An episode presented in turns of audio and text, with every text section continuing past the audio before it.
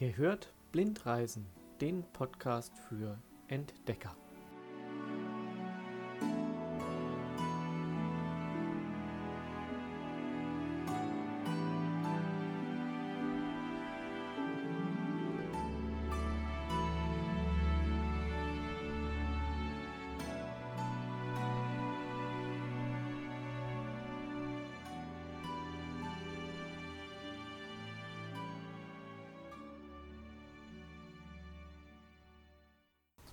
Hallo und herzlich willkommen zu einer neuen Folge Blindreisen, der Podcast mit Marcel. Es ist mal wieder soweit, ein neuer Freitag, eine neue Folge ist für euch erschienen und wir befinden uns immer noch in Kapstadt am Westkap Südafrikas auf der Westkap-Reise und heute gehen wir gemeinsam einmal in ein Township. Ja, wir sind auf dem Weg dorthin und uns begleitet der Hajo, das ist auch unser Gastgeber für die ersten drei Nächte in Kapstadt gewesen. Er führt ein Gasthaus, kommt auch aus Deutschland und hat sich auf die Touren, auf die Township-Touren spezialisiert. Und der stellt sich uns jetzt einfach mal vor.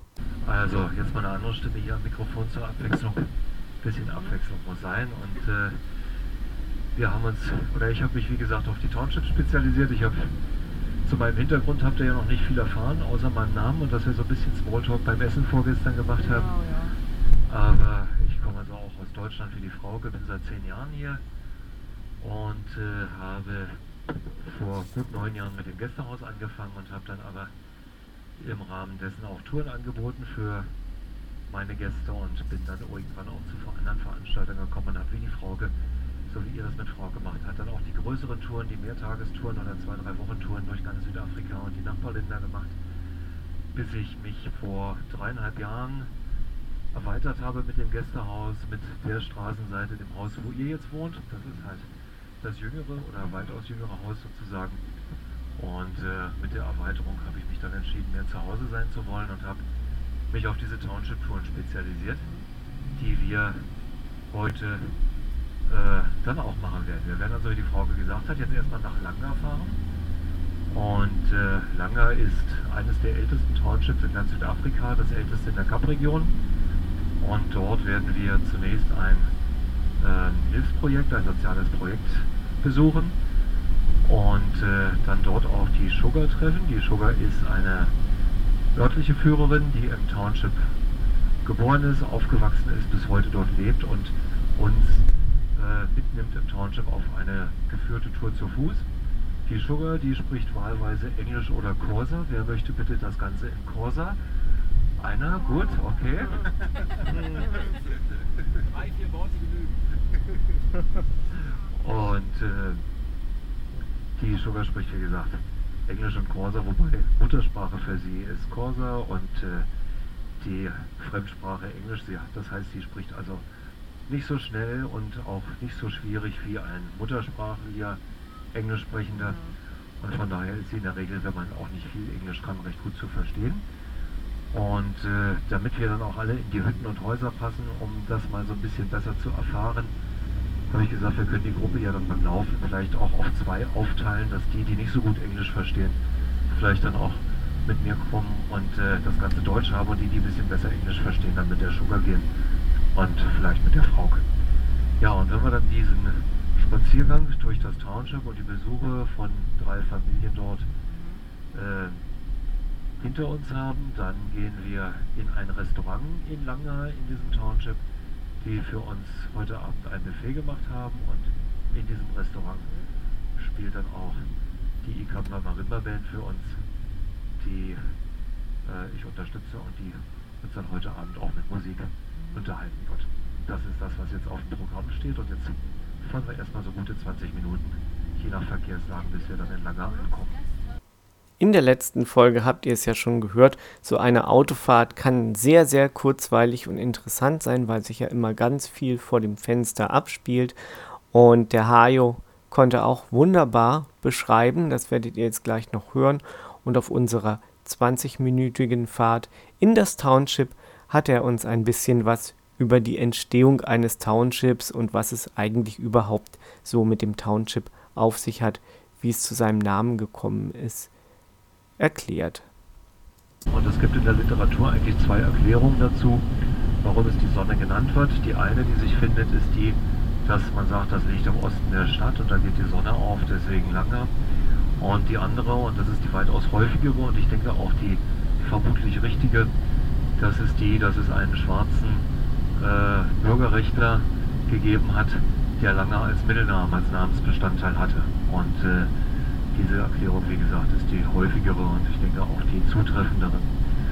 Jedenfalls Langer als Township, dazu sollten wir vielleicht erstmal den Begriff Township etwas näher erklären. Bei uns hat es sich ja so eingebürgert, dass wir mit Township sehr häufig Armenviertel, Schwarzenviertel, Slum, Elendsviertel, was auch immer verbinden, äh, ist vom ursprünglichen Wortsinn eigentlich nichts anderes als ein Stadtteil.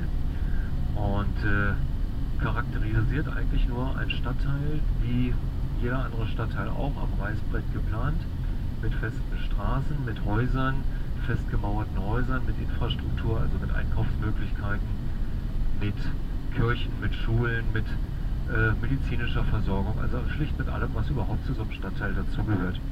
Das ist der Begriff Township, nur dass er sich im Laufe der Jahrzehnte halt negativ belegt hat, eben mit dem, was wir heute mit diesem Begriff verbinden. Wir würden also nie auf die Idee kommen, Milnerten, wo ihr ja jetzt momentan bei mir zu Hause seid, äh, als Township zu bezeichnen, sondern da sagt man dann im Englischen eher Suburb zu, wenn man das als Stadtteil bezeichnet. Das nur zur Begriffserklärung. Und äh, Langer, wie gesagt, entstanden vor gut 90 Jahren.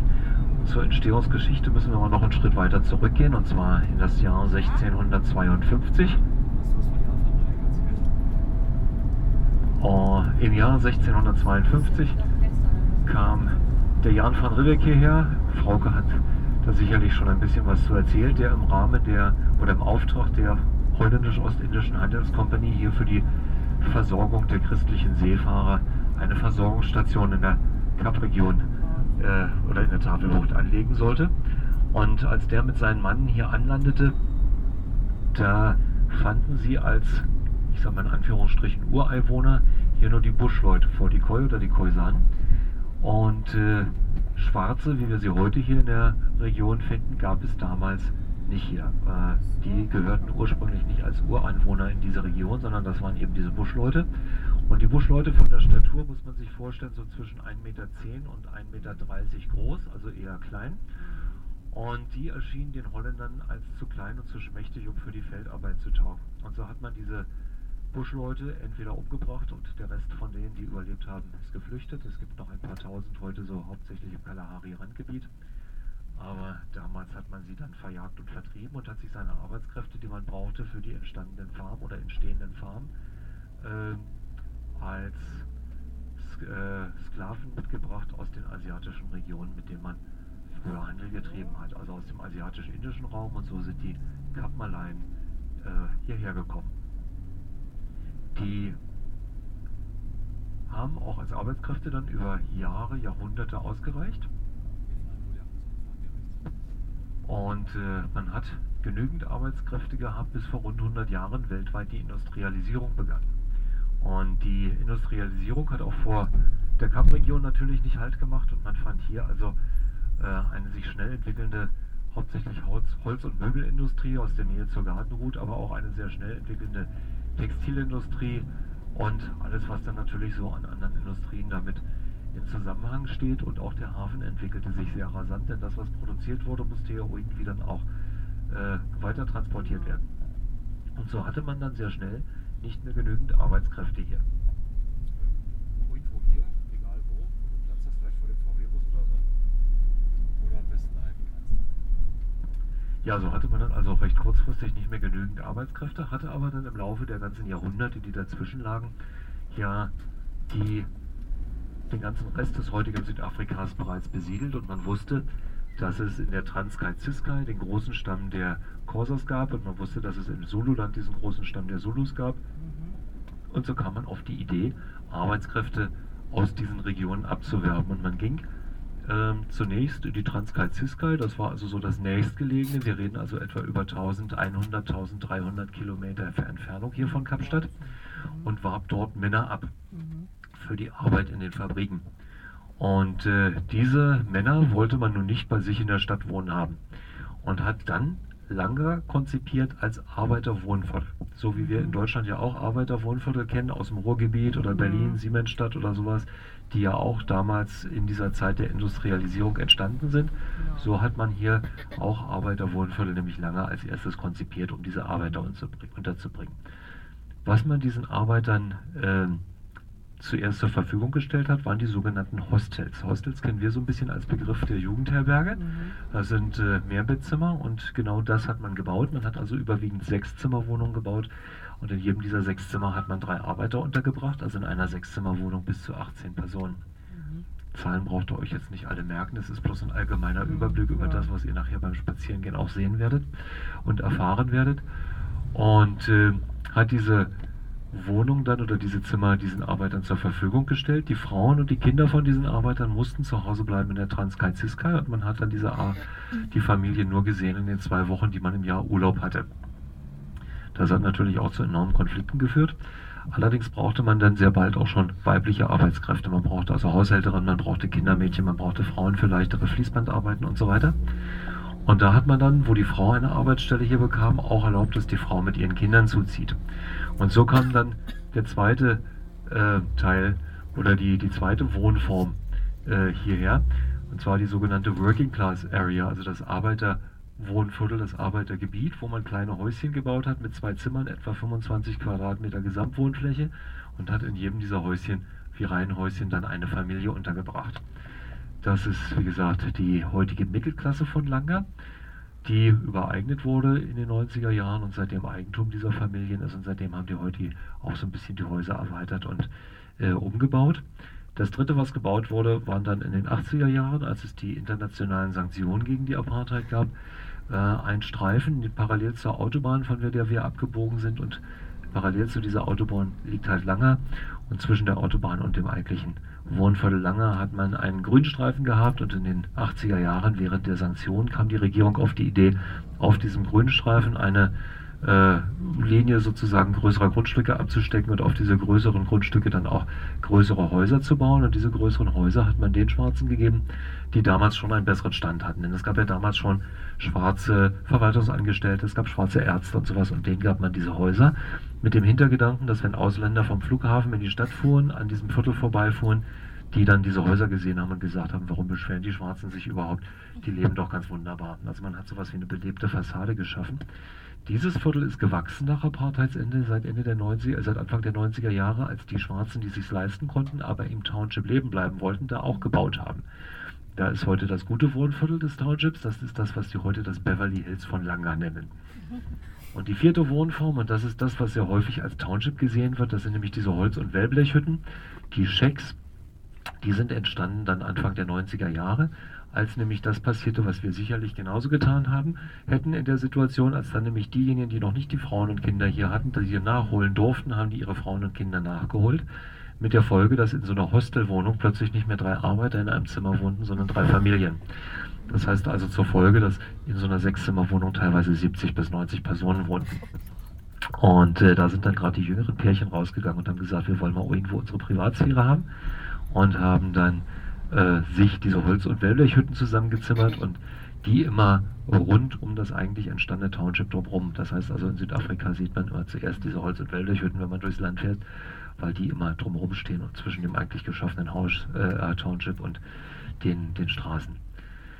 Ja, das vielleicht so zum kurzen Überblick. Wenn wir nachher laufen mit der Sugar, dann äh, wird das so ablaufen, dass ich das Auto ein Stückchen weiterfahre, weil ich den Weg kenne, wo wir das Auto stehen lassen und die Frauke meine Rolle übernimmt. Zunächst mal mit dem Deutsch übersetzen für diejenigen, wer spricht denn Englisch oder versteht einigermaßen Englisch von euch? Wer kann so einigermaßen das verstehen?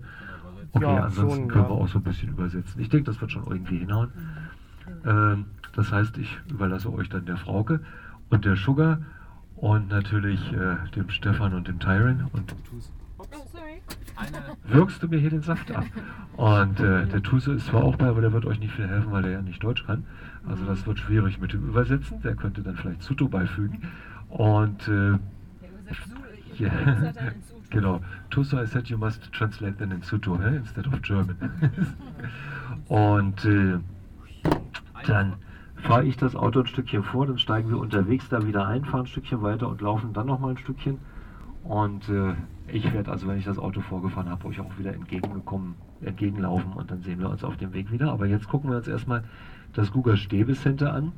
Das Google Stäbe Center, das ist ein Center wie viele soziale Hilfsprojekte in den Townships. Es gibt hunderte oder tausende äh, Hilfsprojekte in den südafrikanischen Townships, die alle dafür entstanden sind oder gebaut worden sind, den Menschen im Township in irgendeiner Form zu helfen. Das kann Altenbetreuung sein, das kann Kinderbetreuung sein, das kann medizinische Betreuung sein, das kann Behindertenbetreuung sein.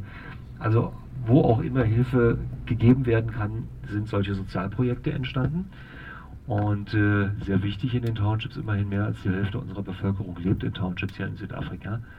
Und äh, dieses Center ist mal geschaffen worden mit finanziellen Mitteln der Stadt Kapstadt, dem Touristenverband, Stadt, äh, dem Touristenverband Kapstadt und der Microsoft Bill Gates Stiftung. Die haben also alle drei zusammengepackt in einen Topf, haben dieses Center gebaut und was man eigentlich gebaut hat, war nichts weiter als leere Räumlichkeiten, schön mit Mosaiken verziert zum Teil. Äh, und man hat diese leeren Räumlichkeiten, nutzt man dazu, diesen Künstlern und äh, Handwerkern zur Verfügung zu stellen, damit die da ihr Kunst bzw. Handwerk drin ausüben können. Um dann in dem Verkaufsraum diese Sachen anzubieten und mit dem Verkaufserlös davon ihre Familien zu ernähren. Und die dürfen diese Räume kostenlos nutzen mit der Auflage, interessierten und talentierten Jugendlichen aus dem Township in der Woche nach der Schule werktags diese Fähigkeiten weiter zu vermitteln. Das heißt also, denen das beizubringen, wie getöpfert wird, wie Bilderrahmen gemacht werden, wie irgendwelche Gemälde gemacht werden, wie äh, Perlenarbeiten gemacht werden und so weiter und so fort, was alles da gemacht wird damit die dann, wenn sie das können und gut machen, später auch eine Möglichkeit haben, damit Geld zu verdienen. Also im Prinzip hat man sowas wie eine Jugendausbildungsstätte geschaffen. Und äh, wir gehen jetzt mal rüber und versuchen das so ein bisschen zu erfahren, schauen mal, äh, dass wir auch mal mitkriegen, die uns zeigen, wie was gemacht wird, die Perlenarbeiten vielleicht oder Odon mit seinen Sandgemälden oder sowas. Und haben sicherlich auch die eine oder andere Gelegenheit, da mal ein bisschen was anzufassen, mitzumachen oder so. Und von dort aus, da wartet dann, wenn wir da fertig sind, auch die Sugar auf und von da aus laufen wir dann auch los. Als wir dann im Township angekommen sind, sind wir in dieses Projekt gegangen, in dieses Hilfsprojekt, welches sich mit Kindern und Jugendlichen beschäftigt. Also das Ziel dieses Projektes ist, die Kinder und Jugendlichen am Nachmittag nach der Schule von der Straße zu bekommen und in Arbeitsgemeinschaften zu bringen, um dort einige Fertigkeiten und Fähigkeiten im künstlerischen Bereich zu lernen. Und da waren wir zuerst in einer sehr interessanten Töpferwerkstatt. Wir sind jetzt in der Töpfereiwerkstatt. Und zwar wird hier getöpfert und zwar nicht mit Tonscheiben, sondern hier wird gegossen. Es stehen im Prinzip hinter euch stehen zwei große Bottiche mit Rührgeräten. Also man muss sich vorstellen, so, so eine 30 Liter Küchenmaschine ungefähr mit einem Trog für 30 Liter. Da wird die, äh, die Tonmasse wird angerührt und dann kommt diese Tonmasse in Gussform. Und ihr könnt ja die vielleicht mal kurz weiterreichen. Das ist so, eine, so eine Gussform, wo sie drin dann Okay. eine Vase gießen.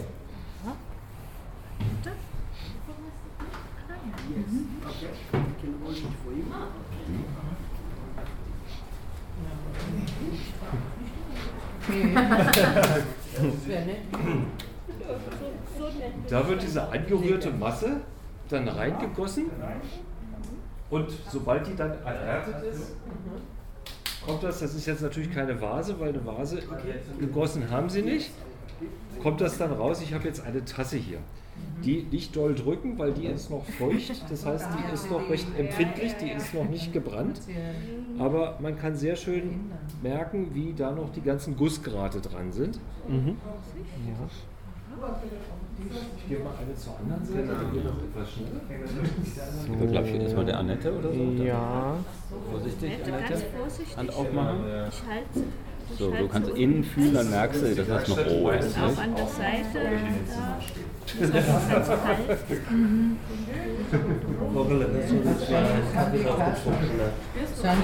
Von den Töpfern ging es zu den Bildmachern. Die Menschen haben dort sich damit beschäftigt, eben die Bilderrahmen zu fertigen aus Holz und haben dann teilweise auch schöne Sandbilder gemacht. Das ist gar nicht so einfach, denn da muss man doch recht feinfühlig sein. Und was hier passiert in dieser Werkstatt ist, hier werden für diese Figuren und so weiter Bilderrahmen gefertigt.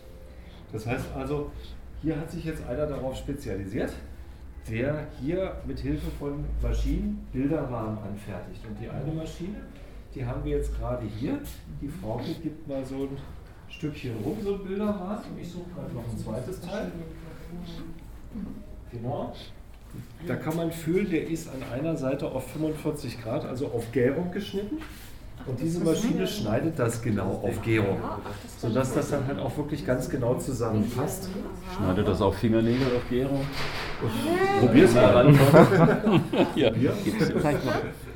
Ich geb's dir gleich. Das ist auch ein ziemlich weiches Holz, Das ist ne? sehr weiches Ja. Holz, ja, Mhm. genau. Deswegen. Sonst könnte man das nicht. Das ist Ja. wie ganz scharfe Rasiermesser, also so eine sehr scharfe Schneide dran. Mhm. Und die geht dann mit hydraulischer Kraft nach unten und stanzt praktisch diese, diese Gärung da rein. Hast du eine geguckt? Schön knusprig. Und dann gibt es eine weitere Maschine. Und bei der kann man jetzt gut fühlen, da ist hinten so wie ein Klettding dran. Und dieses Klettding hat man nur da, hat er, ist nur drunter, damit sich diese Heftklammer, die reingeschossen wird, nicht zu sehr ins Holz durchgeht. Und äh, da sind dann, wenn man so ein bisschen mit dem Fingernagel fühlt, die zwei Holzklemmen drin, wie so zwei, diese Aktenklammern, die man mit Klammeraffen drauf macht, die werden da reingeschossen. Mit einer zweiten Maschine, damit diese Gärung dann noch hält. Und dazu kommt halt ein bisschen Leim. Ne?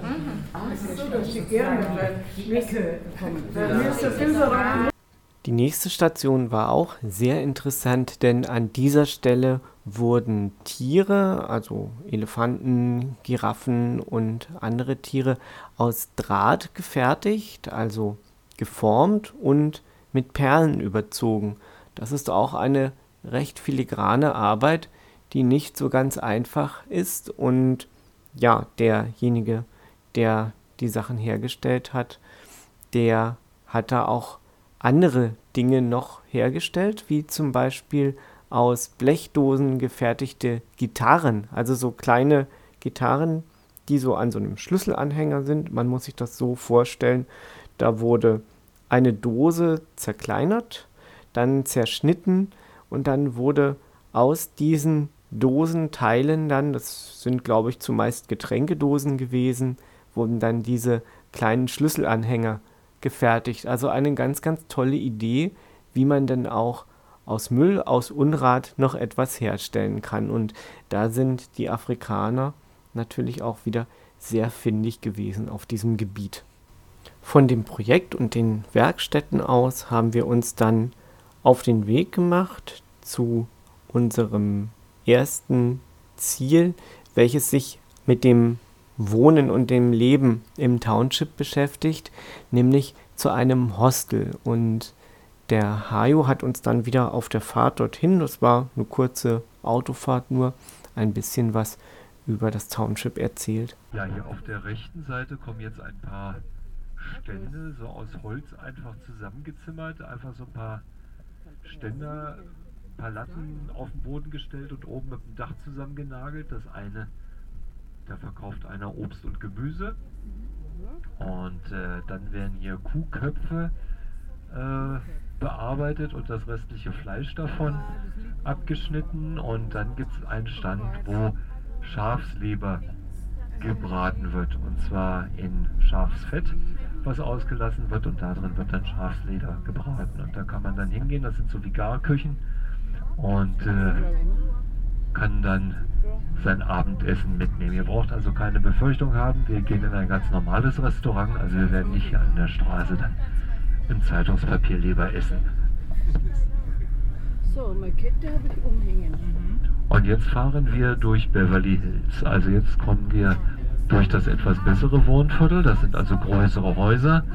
ich habe es erklärt, während der Apartheid hat man das angelegt, um den besser gestellten Schwarzen eine, ein Haus zu geben, um eben den Eindruck, wir fahren links, den Eindruck zu geben an Besucher der Stadt, dass es eben äh, hier dann doch sehr gut zu wohnen ist. Und diese Reihe, die man gebaut hat, haben wir jetzt eigentlich hier vor uns rechts und links. Wir fahren also sozusagen parallel zur Autobahn, die sich rechts von uns befindet. Und dieses Viertel hat sich dann im Laufe der Jahre erweitert, denn die Schwarzen, die hier leben bleiben wollten und im Township, aber sich leisten konnten, sind dann auch hier geblieben und haben hier ihre Häuser gebaut, ähm, die zum Teil von den Grundstückspreisen, wenn man das auf den Quadratmeter umrechnet, etwa bis zu 30 Prozent teurer sind pro Quadratmeter als bei mir in Milnerton. Und äh, das will man aber nicht so unbedingt verstehen, aber es liegt daran, dass das Land hier halt sehr beliebt ist.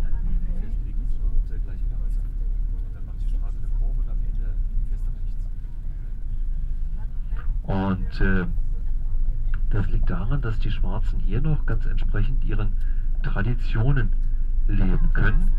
Das heißt also hier die Familienfeiern bei den großen Familien sind ja entsprechend groß und da kommen schnell mal 100 oder 200 Leute zusammen und die haben natürlich selbst in großen Häusern wie bei uns keinen Platz. Also feiert man hier auf der Straße und die Nachbarn kommen einfach dazu. Das wäre bei uns schon wieder sehr, sehr schwierig. Und was dann auch hier traditionell gemacht wird, ist, dass dann eben im Vorgarten oder auf der Straße das Fleisch geschlachtet wird, das Tier, was man eben verspeisen will. Also dann wird hier eben die, das Schaf oder die Kuh vorne auf der Straße geschlachtet. Wenn ich das bei mir machen würde, würde ich von den Nachbarn sofort die Polizei auf den Hals gehetzt bekommen. Und das hat hier eben noch Tradition und ist hier erlaubt und deswegen bleiben viele, die eben traditionell äh, leben möchten und darauf Wert legen, hier im Township und bauen sich dann lieber ein größeres Haus hier. As soon as we get out und wir werden jetzt ein kleines Stückchen durch Langer fahren und dann äh, wieder aussteigen und äh, die Tour zu Fuß beginnen mit Sugar. Wir werden Familien besuchen, einmal in einem Hostel, wo bis heute drei Familien in einem Zimmer wohnen. Wir werden in eine umgebaute Wohnung gehen, wo ähm, halt eine Familie äh, wo eine Familie in einer Wohnung wohnt und wir werden dann auch noch ein Stückchen mit dem Auto wieder fahren und dann anschließend in eine dieser Schecks gehen, in eine dieser Holz- und Wellblechhütten, um mal zu erfahren, wie die Menschen in diesen verschiedenen Formen der Unterkünfte leben. Und äh, die, wir stellen uns als Deutsche das oft so vor, dass das bei uns zu Hause an der Tür klopft und da stehen dann drei Chinesen und sagen, guten Tag, ich möchte mir mal das Schlafzimmer hier angucken und denen würden wir wahrscheinlich die Tür vor der Nase zuschlagen. So darf man sich das hier nicht vorstellen. Denn äh, zum einen kriegen diese Familien, die wir besuchen, etwas von der Tour ab. Also die profitieren davon auch ein bisschen finanziell, dass wir kommen. Aber zum anderen hat sich auch während der Apartheid nie ein Weißer dafür interessiert, wie die leben und was sie für Probleme haben. Und so wird es häufig viel mehr als, als Ehre gesehen, dass wir da hinkommen und sie besuchen und uns sehen und erfahren wollen, wie sie leben und was so ihre Probleme sind. Also stellt auch Fragen. Stellt auch Fragen und äh, stellt der Sugar Fragen oder einem von uns und gebt das an mich weiter oder wie auch immer, dass ihr möglichst viel in Erfahrung bringt von dem, was ihr wissen möchtet, über das wir die Menschen hier leben. Als wir ausgestiegen sind, konnten wir schon das richtige Flair des Townships erleben. Da haben wir schon ganz, ganz viele Kinder getroffen, die sich dann auch schon gefreut haben und gesagt haben, ja, wir haben Besuch und das fällt natürlich auf, wenn weiße Menschen so durch das Township gehen, denn so touristisch ist ein Township glücklicherweise, muss man sagen, noch nicht. Ich weiß nicht, ob das auch zielführend ist, wenn es irgendwann mal äh, touristisch werden wird. Ich glaube nicht. Also ich denke, dass das einfach auch wichtig ist, die Privatsphäre der Leute zu wahren. Und daran habe ich auch so gedacht, als wir durch das Township gewandert sind und spaziert sind ja, aber äh, die zweite Seite der Medaille ist auch, alles hat ein Für und alles hat ein Wider. So ist es auch natürlich auch dort. Und die Menschen bekommen von dem Erlös dieser Township-Tour natürlich auch etwas ab. Dafür, dass man eben in ihre Privatsphäre reinschauen kann. Also dass man eben mal schauen kann, wie die Menschen so leben und wie es äh, ja so in einem Township zugeht. Ich meine, man muss jetzt natürlich auch überlegen, möchte man das? Und ähm, wahrscheinlich ist das Argument, dass die Menschen etwas davon abkriegen, das Größte dafür, um äh, einfach sagen zu können, für sich selber auch sagen zu können, das ist okay, was ich da mache. Aber ja, es ist nun mal so. Also es ist jetzt auch nicht äh, so, dass die Leute das unbedingt ungern machen, also dass da weiße Menschen ungern gesehen sind.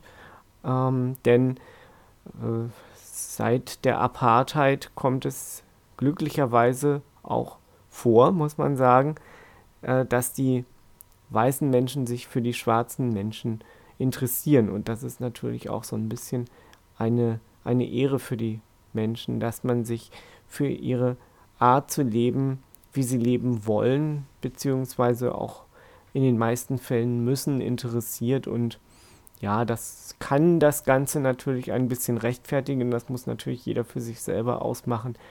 Was ich bei mir bemerkt habe und auch in unserer Gruppe, dass wenn man im Township ist und dann abends auch oder nach der Tour wieder aus dem Township rausgeht, man einfach auch eine andere Sicht auf die Dinge hat und auch mal wieder so ein bisschen auch weiß, ähm, wie gut es einem doch geht oder realisiert, mal wieder zwischendurch realisiert, wie gut es einem geht. Und unter ganz, ganz vielen anderen Aspekten ist das natürlich auch ein ja, schlagender Grund, mal so ein Township, wenn man die Möglichkeit hat, zu besuchen. Und ja, wir haben uns jetzt einfach mal auf den Weg zu den Menschen dort gemacht. Äh,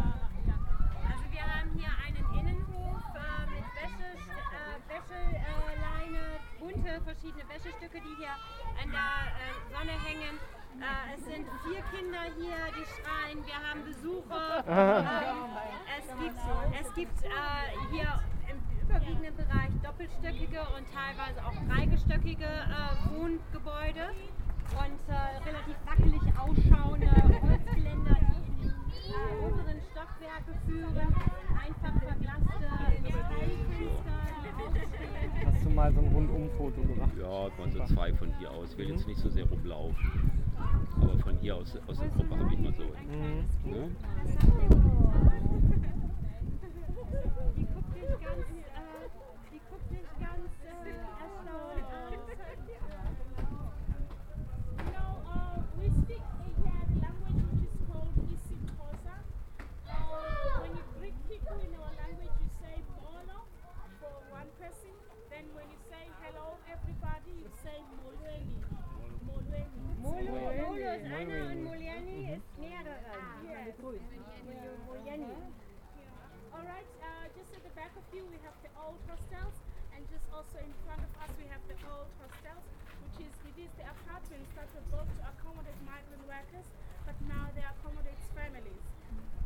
Sind hier die Hostels, die der Haju vorhin schon beschrieben hat, wo man früher die äh, Migrantenarbeiter untergebracht hat und jetzt leben eben die ganzen Familien da. Jetzt ist der hier. auch wieder da. And behind you, we have the renovated ones, which is uh, whereby we have each family that have been given their own space. But now we're just gonna have a, take a little walk, and then we're gonna visit one of the oldest hostels uh, inside of the house. Yeah. Also wir gehen jetzt wieder ein Stückchen. Das ist etwas uneben hier mit ein bisschen Stein, Beton und Sand. Aber wir werden dann raufgehen in einen, eines dieser alten Hostels und uns das angucken. Ich bin gleich da. Die spielen da hinten Ball, ne, oder? Also äh, habe ich jetzt gehört, also hier Hin und hinter wieder mal, aber hier sind jetzt direkt welche. Vielleicht irgendein- durch dieses Tor, wo wir jetzt gegangen sind, da Das mal. kann sein. Mhm. Das sehe ich jetzt nicht von hier. Hier drin ist der Innenhof. Ja. Also so geziegelte Häuser alle, zweistöckig, Erdgeschoss noch eins drüber und dann ein Fenster. Und dann im Innenhof ist die Wäsche. Der Boden ist der Büro. Und der Flügel, also ist natürlich Steinrechte, Plattentor, Glasvereine. Im Prinzip ein bisschen ähm,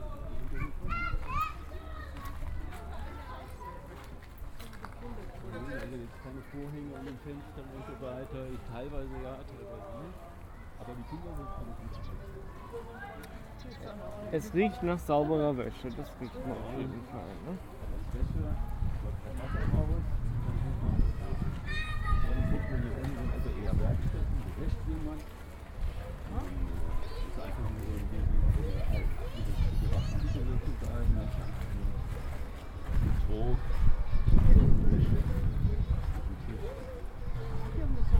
Jetzt ist es wieder der nächste Hof, das sind also sozusagen Reihe an Reihe von diesen Häusern.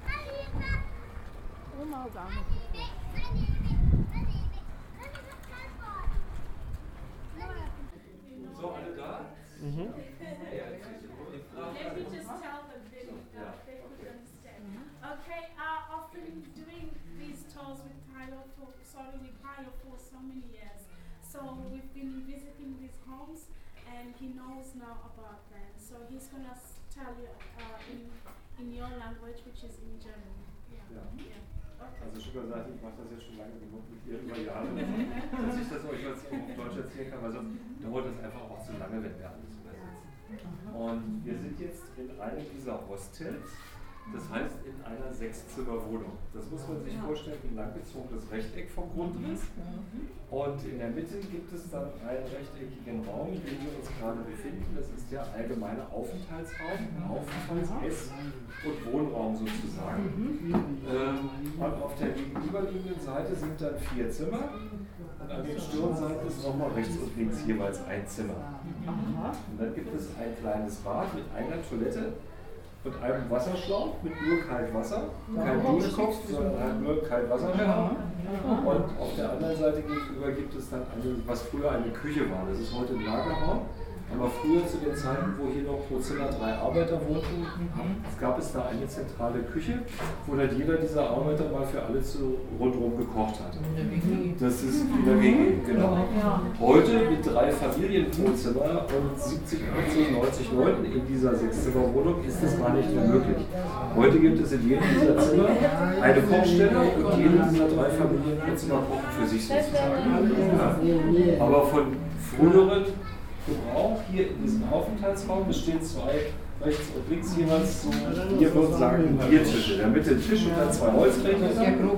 Daran wird halt ge gegessen, daran wird gekocht, daran wird diskutiert. Bei den Schwarzen grundsätzlich ist Wohnen, Essen und Kochen immer ein Raum. Das kann früher, wie gesagt, im Dorf war das der Dorfmittelpunkt und drumherum die ganzen Hütten und in der Mitte war da der zentrale Punkt, wo man gekocht, gegessen, gefeiert, gestritten und sonst was gemacht hat. Und in die Hütten ging man nur zum Schlafen. So ist das heute in den modernen Wohnungen auch. Das heißt, Kochen, Essen und Wohnen ist immer ein Raum. Ob du eine ganz kleine Wohnung hast oder ob du eine 16-Zimmer-Villa hast, dann ist halt nur dieser Kochraum und Essraum entsprechend größer. Ja, aber das Prinzip ist immer dasselbe. Ähnlich dem amerikanischen Muster. Und das ist so dieser Aufenthaltsraum, beleuchtet wird das Ganze von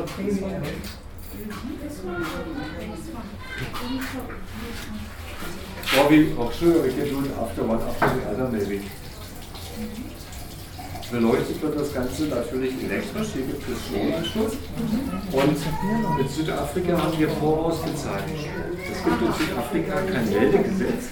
Das heißt, man kann gar nicht so genau nachvollziehen, wer wo abgeblieben ist, wenn einer umzieht oder auch einfach nur abhaut vor Schulden oder so, findet man in der Regel nicht wieder. Das macht natürlich auch jede Statistik ein bisschen schwierig, weil wir gar nicht so genau wissen, ohne Meldegesetz, wie viele Leute wohnen im Stadtteil, wie viele Arbeitslose gibt es, wie viele HIV-Infizierte gibt es zum Beispiel. Also die Statistiken sind nie sehr genau. Aber das hat natürlich zur Folge, dass die Stromwerke früher, als das noch auf Rechnung war, auch mit Geld nachgelaufen sind und man hat dann umgestellt auf vorausbezahlten Strom. Ähnlich wie beim vorgeschlagenen Handy. Man geht in den Laden und sagt die Zählernummer, gibt Geld hin und kriegt dann entsprechend Geld, was dann bezahlt. Kassenbox. Und die tippt man die Nummer ein in seine Zählung und der Strom Spiel, den man gekauft hat. Der Zähler zählt irgendwas und wenn man nicht rechtzeitig nachkauft hat, dann würde es gibt einen Zähler, der diese Gemeinschaftsräume, also Bad, die ehemalige Küche und diesen Aufenthaltsraum, in dem wir uns befinden, halt, äh, versorgt mit Strom. Das teilen sich also alle sechs Zimmer den Strom dafür. Pro Zähler gibt es aber im Monat 50 Kilowattstunden umsonst. Gratis. Und alles, was darüber hinaus gebraucht wird, muss bezahlt werden. In diesem Aufenthaltsraum reicht es in der Regel durch die Energiesparlampe, dass man nichts nachkaufen muss. Und dann hat wieder jedes Zimmer mit jeweils drei Familien einen eigenen Zähler, wo sich dann den Strom diese drei Familien teilen. So muss man sich das vorstellen. Und dann gibt es für alle halt eine Toilette. Hier sitzen auch Leute hinten hinter uns. Ne? Wie kleine Campingherde mit zwei Elektroplatten. Ja. Oder Gas geht auch. Also auch so kleine Gasplatten. Ist das von Eltern oder Okay, also ich denke, wir teilen die Gruppe jetzt auch auf in zwei. Die Frauke gehst du mit der Sugar mit, with you and can translate. Weil sonst wird das zu eng. Wir gucken uns jetzt mal eines dieser Zimmer mit drei Familien an. Okay? Dann die ersten geht ihr vielleicht 1, 2, 3, 4 mit der Frauke mit. Und wir gehen weiter. Da. Tschüss, Ähm, Stefan? Hängst du dich noch hinten dran? Äh, äh, saßen da jetzt äh, Leute am Tisch eigentlich? Ja, zwei. Die saßen einfach ganz still und essen ein bisschen. Das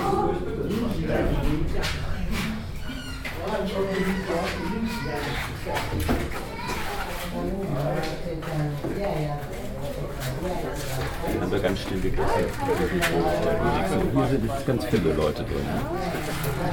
So, Ein kleineres Zimmer. Vorsichtig, rechts. So they only can, can feel a little bit. So, wir sind jetzt Man sieht, das ist klein. Das in ist dem Raum. Es ist ein, ein sehr kleiner Raum. Hier stehen insgesamt drei Einzelbetten drin, die alle nicht breiter als vielleicht 70 oder höchstens 80 Ja. Zentimeter sind. Ähm, und dann haben wir vielleicht noch mal Platz für drei weitere solcher Betten. Also das ganze Ding hat, wenn es hochkommt, 12 Quadratmeter, dieses Zimmer. Aha, wie möglich. Ja? Und in, dieser, in diesem Zimmer leben drei Familien. Drei Familien. Drei Familien pro Bett. Und wie gesagt, das Bett ist 70, 80 Zentimeter breit. Die haben da ganz dünne Leute. Schlafen Vater und Mutter. Aha. Plus, wenn sie haben, ein Kleinkind. Und die kleineren Kinder von allen drei Familien schlafen auf dem Boden, auf dem wir stehen. Da werden dann abends Schaumstoffmatten ausgebreitet und da schlafen dann die Kinder drauf. Und von allen sechs Zimmern, die größeren Kinder, die schlafen auf Schaumstoffmatten in dem Raum, wo wir eben gestanden haben, in dem allgemeinen Aufenthaltsraum. Und wenn ihr jetzt mal die, die Betten euch berührt, dann seht ihr oder fühlt ihr an den Betten sowas wie Holzrahmen. äh, ein um. Holzgestell. Hier. Und das haben sich halt viele Familien drumherum gebaut. Ja, Ein bisschen was drüber, da kann man Koffer drauflegen. Ah ja, das ist aber schon ein Meter breit. Vorsicht, da ist noch einer. Das ist relativ hoch, das Bett, ne? Das ist so. Naja. ja und äh, diese Holzgestelle hat man, um oben irgendwas drüber unterbringen zu können. Und die anderen persönlichen Dinge werden unterm Bett Ah untergebracht. ja, das Ja. ist gut. Deswegen Und wenn man halt das mal so. nicht gesehen werden will, dann wird über dieses Gestell ein Tuch gehangen, dass man zumindest von den anderen nicht gesehen wird. Wer von euch diesen Podcast mit Kopfhörern hört, und das empfiehlt sich bei meinen Podcasts immer, weil ich eben immer ganz viel O-Ton verwende und ganz viel Audioaufnahmen und so weiter, empfiehlt es sich, diesen Podcast mit Kopfhörern zu hören. Der hat es jetzt ganz, ganz toll mitbekommen, wie es eben äh, in diesem Hostel ist. Und ich finde, man hat jetzt von dem Raum, wo wir zuerst waren, äh, ja, da hat man irgendwie so diese Größe des Raums auch irgendwie ganz gut hören können. Und als wir dann in eines der Zimmer gegangen sind, in dem die drei Familien gewohnt haben, hat man diese Enge, diese, ja, räumliche Enge dieses Zimmers ziemlich gespürt, fand ich. Wenn man da ganz genau hingehört hat, da hat man auch im Hintergrund noch irgendwas so ein bisschen äh, Brummen gehört, das äh, irgendwie wahrscheinlich mit der Stromversorgung zu tun hat oder so. Also es ist schon Wahnsinn, äh, wie, wie vollgestellt sich das Zimmer alleine angehört hat. Also da kann man nochmal äh, vielleicht zurückspulen und ein bisschen drauf achten. Das, das fand ich ganz, ganz interessant.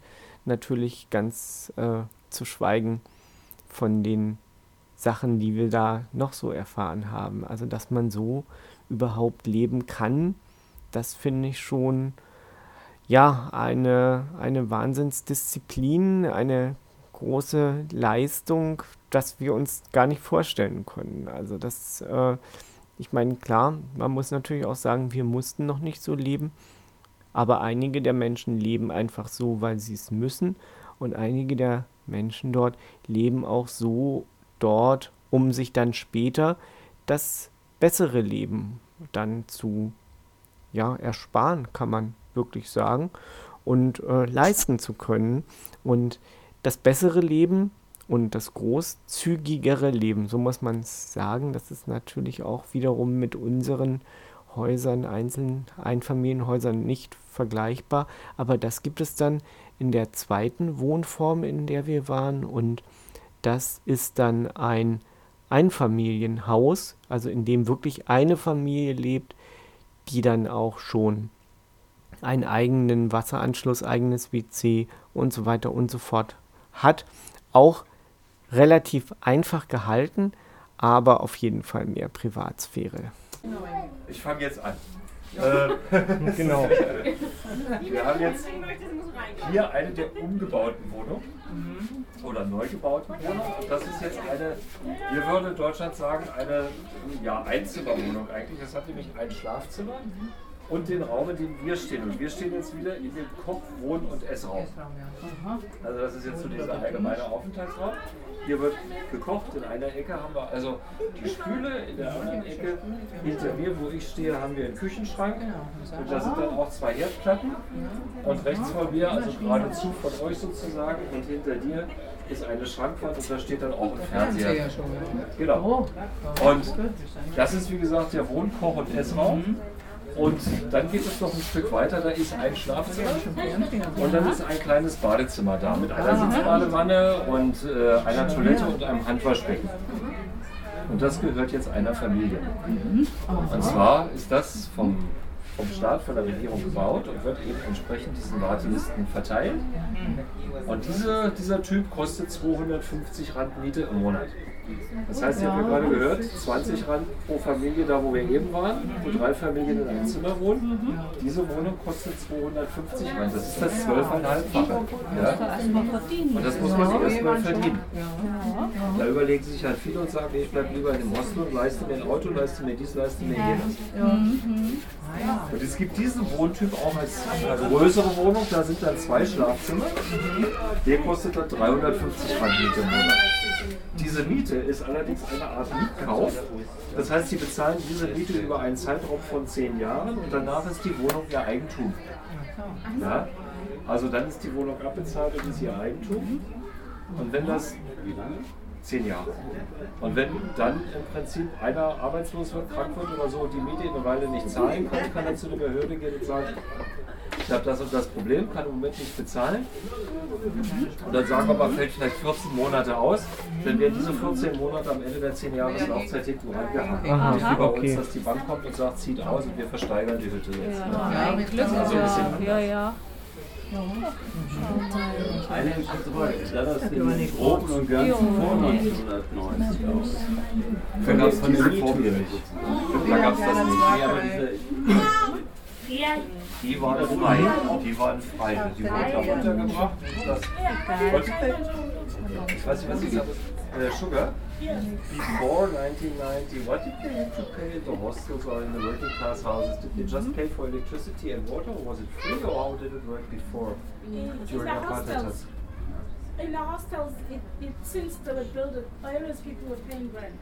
And then in the middle class area, it's after 1994 when they stopped paying rent, Ah, paying okay. rent because they They they, were given yeah the ownership Ah, of the okay. houses. Yeah. Yeah. In the but in the hostels from the. Ah, start they were paying rent. Ah, okay. Da ist ja auch die Preisgestaltung sehr interessant, die Mieten, die man da zahlt. Das hat der Hajo ja erklärt. Also, dass man da wirklich das zwölfeinhalbfache für ja, mehr Platz und mehr Privatsphäre zahlt. Das ist natürlich gigantisch.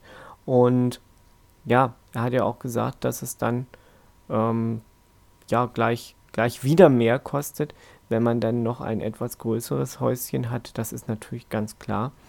Ähm, die Leute können sich das natürlich dann auch leisten. Es kann natürlich auch sein, dass natürlich dann auch jemand sagt, okay, ich leiste mir lieber ein größeres Häuschen, habe da ein bisschen mehr Privatsphäre und habe dafür kein Auto oder so. Das ist natürlich ganz individuell, so wie das auch bei uns ist, legen die Menschen ja dort im Township auch alle Wert auf andere Dinge und das ist natürlich äh, ja eigentlich so, wie das bei uns ist und wie das auch menschlich ist. Ja, wir haben uns dann auf den Weg gemacht zu den Checks. Das sind die Hütten und Häuschen, die aus Wellblech, Holz und allem, was man so, naja, verbauen kann, würde ich jetzt so sagen. Also was weggeworfen wird und was man in irgendeiner Art und Weise noch wiederverwenden kann, gebaut sind. Und das sind eigentlich auch die Häuser, mit denen wir in Mitteleuropa und wahrscheinlich auch anderswo in der Welt Townships in Verbindung bringen. Und da haben wir dann auch Einlass gewährt bekommen in, ein, in eines der Häuser. Aber man hat dann auch schon gemerkt, das äh, hat der Hajo dann auch gesagt, dass wir da nicht so ganz willkommen waren in diesem Teil des Townships, also in dem Haus, wo wir waren, natürlich schon, weil es war auch abgesprochen gewesen, das ist klar. Aber ähm, man hat eben auch gemerkt, dass in dem Teil sonst eigentlich ganz, ganz wenig Touristen sind und wenn dann nur am Vormittag. Da sind die meisten natürlich arbeiten die Kinder in der Schule und sind oftmals die Frauen zu Hause, die natürlich, äh, wie gesagt, dann auch davon ein bisschen profitieren und von der Tour was abbekommen. Aber äh, ja, es äh, war schon ein bisschen eine andere Stimmung, weil es war einfach äh, irgendwie voller und es war ähm, ja mehr los noch und äh, es hat sich viel mehr auch noch draußen abgespielt. Und ja, wenn man natürlich ähm, gesehen hat, wie diese Hütte aufgebaut ist, dann weiß man auch, was es heißt, bei Regen dort zu sein. Das muss natürlich auch ziemlich schlimm sein, weil die Feuchtigkeit ja da überall ziemlich schnell reinzieht. Und ähm, ich habe dann auch gemerkt, die Küchenzeile, die dort war, die ist auf so einen Zementblock gebaut worden, so ein bisschen erhöht. Denn wenn es stark regnet, dann läuft die Hütte natürlich sehr schnell voll, weil sie ist ja einfach nicht befestigt, sondern auf Sand gebaut, im wahrsten Sinne des Wortes. Und der Teppich, der dort drin lag, in dieser Hütte, der lag auf dem blanken Sand. Und man kann sich vorstellen, wenn es da mehr regnet, äh, dann kommt natürlich das Wasser ungehindert in die Hütte. Und das ist natürlich dann äh, wichtig, dass die Sachen, die Stromversorgung eben brauchen, ähm, etwas erhöht stehen. Ja, und mit der Stromversorgung ist auch so eine Sache. Da habe ich gar nicht nachgefragt in dem Moment, wie die überhaupt diesen Strom zu dieser Hütte bekommen. Also ich schätze mal, dass da auch irgendwie irgendwo so ein Stromkabel verläuft. Ja, das ist eben eine gute Frage, die kann ich nicht beantworten. Aber wir gehen einfach mal rein und hören uns das einfach mal kurz an. Ähm, ich möchte ganz kurz mal erklären, was es so mit Schecks überhaupt auf sich hat und wie das Ganze beschaffen ist. Im Prinzip ist hier einfach nur ein Stück Land besetzt worden sozusagen. Ähm, und darauf wurden aus alten Baumaterialien, die woanders weggeschmissen werden, also aus alten Brettern, Holzbalken, Blechen, Wellblechen, egal, Pappkartons, was immer man gefunden hat, wurden Hütten zusammengezimmert. Und diese Hütten heißen Schenks- oder Shantyhäuser. Die sind also alle in Eigenbau entstanden und völlig, völlig wild gewachsen sozusagen. Dazwischen sind so ganz schmale Gassen von einem halben Meter, so dicht stehen die beisammen. Bis auf den Weg, den wir hier gegangen sind, das ist jetzt ein Fahrweg. Ihr habt es gemerkt vom Untergrund, alles so Sand, äh, Stein gemischt vom Untergrund. Also bei Regen ist das alles Matsche. Und das fließt natürlich auch zwischen diesen Hütten und teilweise bei sehr starkem Regen in diese Hütten. Was hier plätschert, sind, ist die Wasserstelle. Die Stadt hat, wenn solche Viertel entstanden sind, drei Dinge getan. Gegen, also erstmal um die Grundversorgung sicherzustellen und auch die Seuchengefahr zu landen. Man hat zum einen Trinkwasser gelegt, das ist das, was wir hinter uns haben. Ich mache da mal den Wasserhahn auf. Ja. da stehen also Wasserhähne so alle 50 bis 100 Meter, wo dann hingegangen werden kann und eben mit diesen 25 Litern Wassereimern Wasser geholt wird. Frauen tragen das dann in der Regel auf dem Kopf nach Hause. Und dann hat man eben Wasser zum Trinken, man hat Wasser zum Körperwaschen, man hat Wasser zum Wäschewaschen, man holt sich das. Und das Abwasser wird einfach vor die Hütte gekippt sozusagen. Dann hat man Toilettenhäuser aufgestellt, ähnlich wie diese Dixie-Toiletten, aber als Plumpstoiletten. Und die werden von einer Firma, die beauftragt ist, zweimal in der Woche sauber gemacht. Mehrere Familien teilen sich aber eine solche Toilette. Und was man gemacht hat, hat man dann Stromanschlüsse gelegt. Und die werden überirdisch gelegt. Da stehen so Strommasten wie bei uns Telefonmasten. Und von denen gehen sternförmig dann die Kabel in diese einzelnen Hütten ab. Und in diesen Holz- und Wellblechhütten hat man dann auch wieder Stromzähler. Ja. Ich habe gehört, man ist nicht so herzlich willkommen hier scheinbar wie da, wo wir vorher waren. Das liegt ein bisschen daran, ich habe es eben schon einzeln erklärt, dass wo wir vorher waren, in dem, in dem Center zum einen, da kommen dauernd Touristenbusse hin, die sind an Touristen gewöhnt und leben von Touristen. Und da, wo wir in den Hostels und in den Wohnungen waren, geht der normale Fußweg durch von der Touristenroute. Auch an Touristen. Da, wo aber der normale Touristenweg durch die Schecks läuft, sind schon ganz viele Schecks abgerissen worden, um eben neue Häuser für die Familien zu bauen. Und da findet man nicht mehr viele Schecks. Es gibt also nicht so den direkten Charakter wieder der Schecks, weil da zu viel abgerissen worden ist.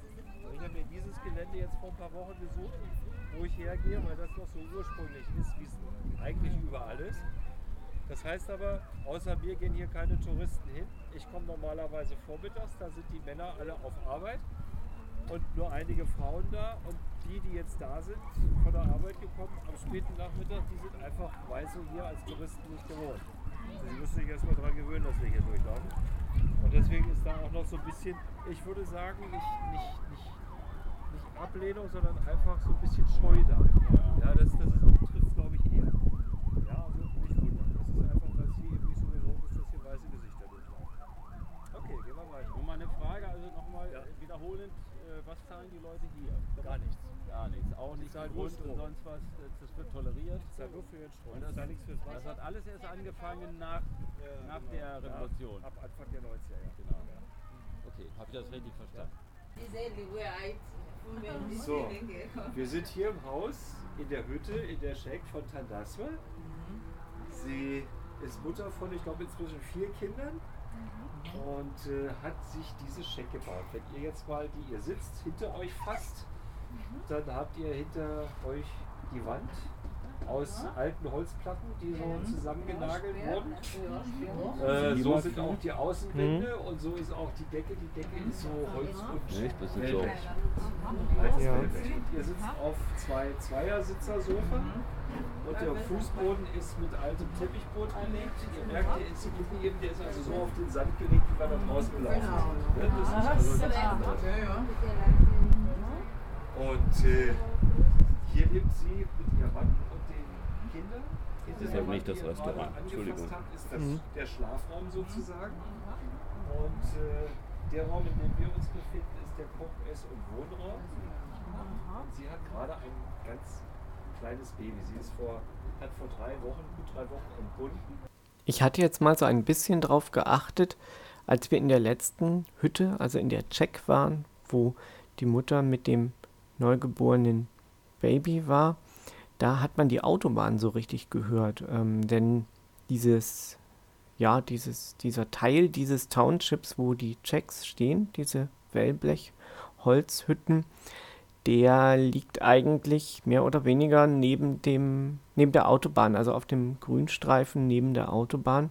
Und das macht natürlich ziemlichen Lärm. Das hat man jetzt zwar nur so teilweise rausgehört, aber ich stelle mir vor, dass das nachts auch nicht so ganz angenehm ist.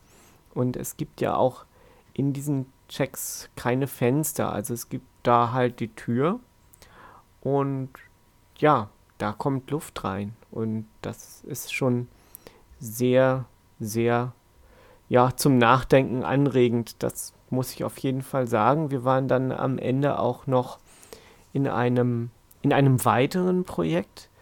Das Restaurant, in dem wir Abend gegessen haben, war ein weiteres Projekt im Township, welches Köche und Kellner ausbildet und dann ja gewährleistet, dass sie hoffentlich mal außerhalb des Townships arbeiten können im ganz normalen Servicebetrieb.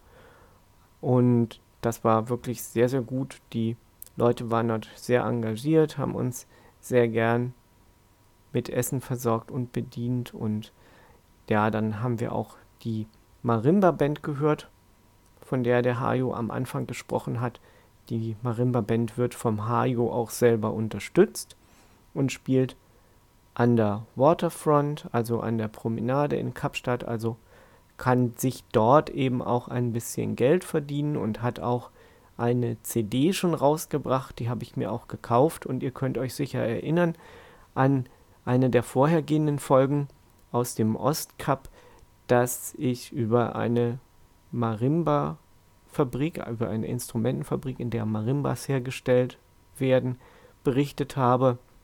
Und die Leute dort hätten ja auch ganz gern mal in Europa gespielt, ein Konzert gespielt, aber das sei ihnen, war ihnen nicht vergönnt gewesen und deswegen äh, war es umso schöner, dass man da eben jetzt auch feststellen konnte, dass wenn jemand ein kleines bisschen gefördert wird und einen Grundstock an Geld erhält und sich auch etwas dazu verdienen kann oder überhaupt seinen Lebensunterhalt eben in diesem Fall dann mit Marimba-Spielen bestreiten kann, sich dann eben auch, ja, äh, es leisten kann, eine CD rauszubringen, die er dann wieder verkaufen kann. Also wenn ein Grundstock da ist, ein kleines Kapital, kann man daraus natürlich auch ein bisschen was machen und die Menschen können sich da ihren Lebensunterhalt verdienen. Und deswegen finde ich, ist es doch immer sehr, sehr schön, wenn man mal in einem dieser Länder ist und es genießen kann, es zu besuchen, dass man da auch vielleicht ein bisschen mit unterstützt in seinem, im Rahmen seiner Möglichkeiten, sage ich. Und ja, das habe ich dann auch gemacht, indem ich, wie gesagt, dann auch eine CD gekauft habe oder auch indem wir dann da in dem Projekt eben gegessen haben und diese in den Werkstätten dann diese Sachen gekauft haben. Also da hat eigentlich wirklich jeder eine Kleinigkeit von uns mitgenommen. Einfach auch als Mitbringsel, als Erinnerung und auch um die Leute dort ein bisschen zu unterstützen. Und der Township-Besuch war ja auch, wie wir erfahren haben, eine kleine Unterstützung für die Menschen dort, auch wenn man darüber streiten kann, ob das jetzt gut ist oder nicht. Ich persönlich fand es sehr, sehr bereichernd, denn ja, wie gesagt, man denkt dann später schon ein bisschen anders auf die Welt, hat eine andere Sicht auf die Welt und erinnert sich auch ein bisschen dran, wie wir doch eigentlich leben und was wir tagtäglich für selbstverständlich halten. Jedenfalls die meisten von uns. Ja, das soll es heute wieder mal von mir gewesen sein. Ich sage Tschüss, bis zum nächsten Mal. Beim nächsten Mal fahren wir in den Bontebob Nationalpark. Das wird dann auch wieder sehr schön. Da gibt es dann wieder Natur. Und ja, ich würde sagen, bis zum nächsten Mal. Ich hoffe, euch hat die Folge gefallen. Rückmeldung gerne. Ich werde meine E-Mail-Adresse nochmal in die Show Notes geben. Alles Liebe und bis zum nächsten Mal, euer Marcel.